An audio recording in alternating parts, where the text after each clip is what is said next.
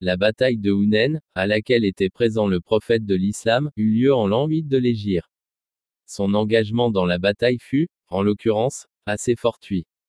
Il semble que lors d'un voyage du prophète et de ses compagnons, ceux-ci se soient fait attaquer soudainement par la tribu de Hawazin, qui a fait pleuvoir des flèches sur les musulmans.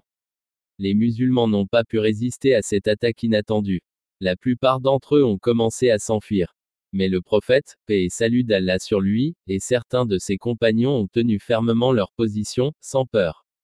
Les flèches pleuvant sur eux de tous côtés, le prophète resta assis sur son âne et récita ce couplet, Je suis un prophète et je ne mens pas. Je suis le fils d'Abdul Muttalib. Voir la biographie du prophète par Ibn Kathir, volume 3, 623. C'est ainsi de montre que le prophète de l'islam possédait le plus au degré de courage. Son cœur était complètement libre de toute peur. Même la grêle des flèches ne pouvait faire vaciller ses pas. La conviction d'être en possession de la vérité et d'être sur la bonne voie l'avait rendu totalement invincible. Il a une fois déclaré.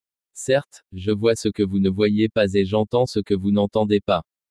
Et, certes, le ciel craque, et il est en droit de craquer, par celui qui détient ma vie dans sa main, il n'y a pas dans le ciel un espace de quatre doigts qui ne soit pas occupé par un ange avec le front posé en prosternation devant Allah.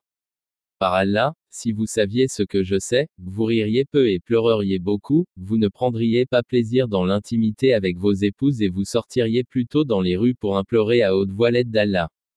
Le narrateur de cette tradition, Abu Dar dit pour qu'il soit épargné face au jour du jugement.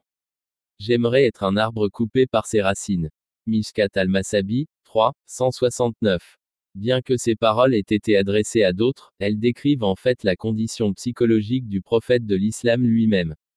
Cela montre comment ses jours et ses nuits ont été passés, quels étaient ses sentiments, ce qu'il pensait et quelle était la plus grande nouvelle qu'il devait communiquer aux autres avec la plus grande urgence nous découvrons dans le Coran que Dieu avait confié aux prophètes de l'islam la mission de dire aux êtres humains la réalité de la vie et de les avertir des horreurs de la fin du monde.